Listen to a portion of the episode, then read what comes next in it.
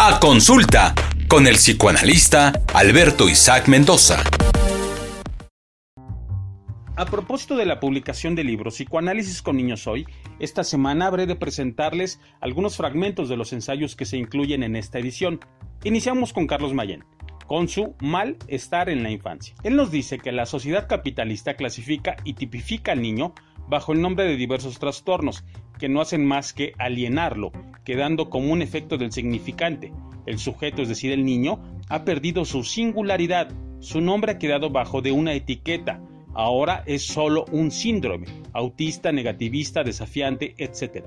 Las industrias farmacéuticas han creado un sistema perverso donde lo único que importa es la ganancia económica a costa de la subjetividad de las personas.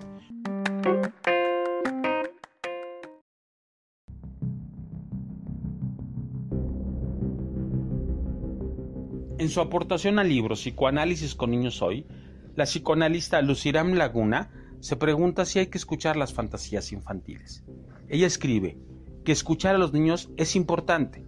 Lo que ellos tienen que decir es importante para ellos y aunque no tenga un sentido para los adultos también. Darle un lugar puede ser la diferencia entre la adopción de una posición u otra dentro de su camino del vivir en una cultura que genera malestar al ser humano. Los niños son seres humanos. Su estructura psíquica se construye y su entorno tiene un papel decisivo en esa construcción. Habría que preguntarnos respecto de lo que quiere decir con su decir, o lo que quiere decir con su mentira, o lo que quiere decir con su silencio. Tal vez, ante tanto ser ignorados en su intento, han decidido callar, sin saber que los gritos surgirán a través de otros medios. Hacer callar a los niños porque sus dichos no resultan lógicos impedirá que sueñen, que imaginen, que construyan. Hacerlos callar impedirá que sufran o que sufran quienes no los escuchan. ¿Sus fantasías son realmente eso? ¿Solo fantasías?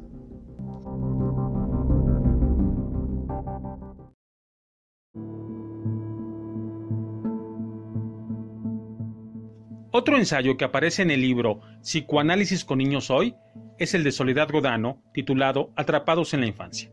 Ella escribe, Todos quienes hemos trabajado con niños conocemos perfectamente la relevancia que tendrá en nuestro trabajo la relación con los padres del niño al que recibimos en consulta.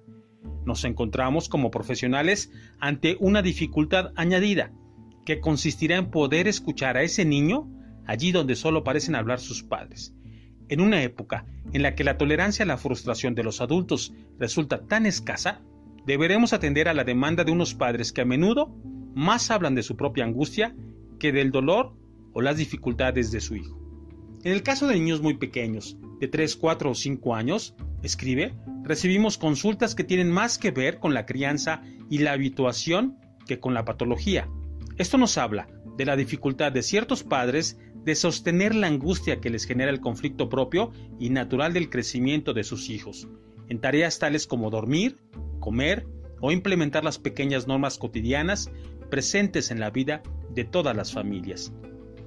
En las librerías proliferan los libros de gran consumo, con títulos como Duérmete niño, No me come, Disciplina sin lágrimas, entre otros muchos, que responden a este miedo de los padres a enfrentarse a la crianza de sus hijos, en algunos de estos casos, tratamos con padres infantiles que no han alcanzado la madurez necesaria para tolerar la angustia que supone decidir, educar y asumir los llantos o negativas de un niño que a su vez intenta luchar por comprender y asumir este mundo sin límites en el que aparentemente su voluntad se vuelve ley.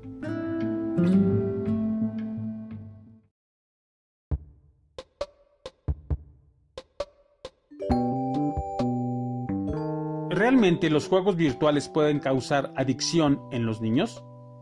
Escuchemos lo que escribe Alejandra del Ángel en su ensayo Infancia y Juego en el Mundo Virtual, incluido en el libro Psicoanálisis con Niños Hoy.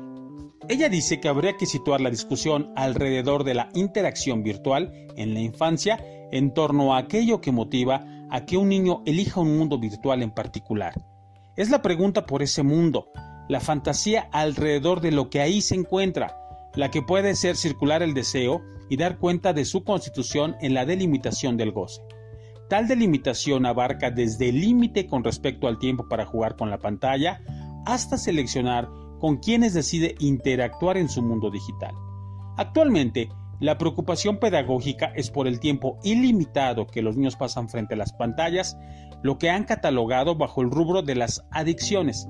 Adicción significa sin palabra, sin construcción del mundo simbólico, sin distancia que permita poner freno a lo insaciable.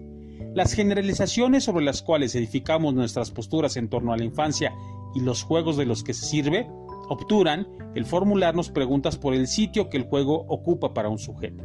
Ciertamente, el juego del niño es una forma privilegiada de construir un mundo simbólico, de tejer sus fantasías a través de construir una realidad virtual que le posibilite reproducir sus preguntas fundamentales y sus anhelos inconscientes.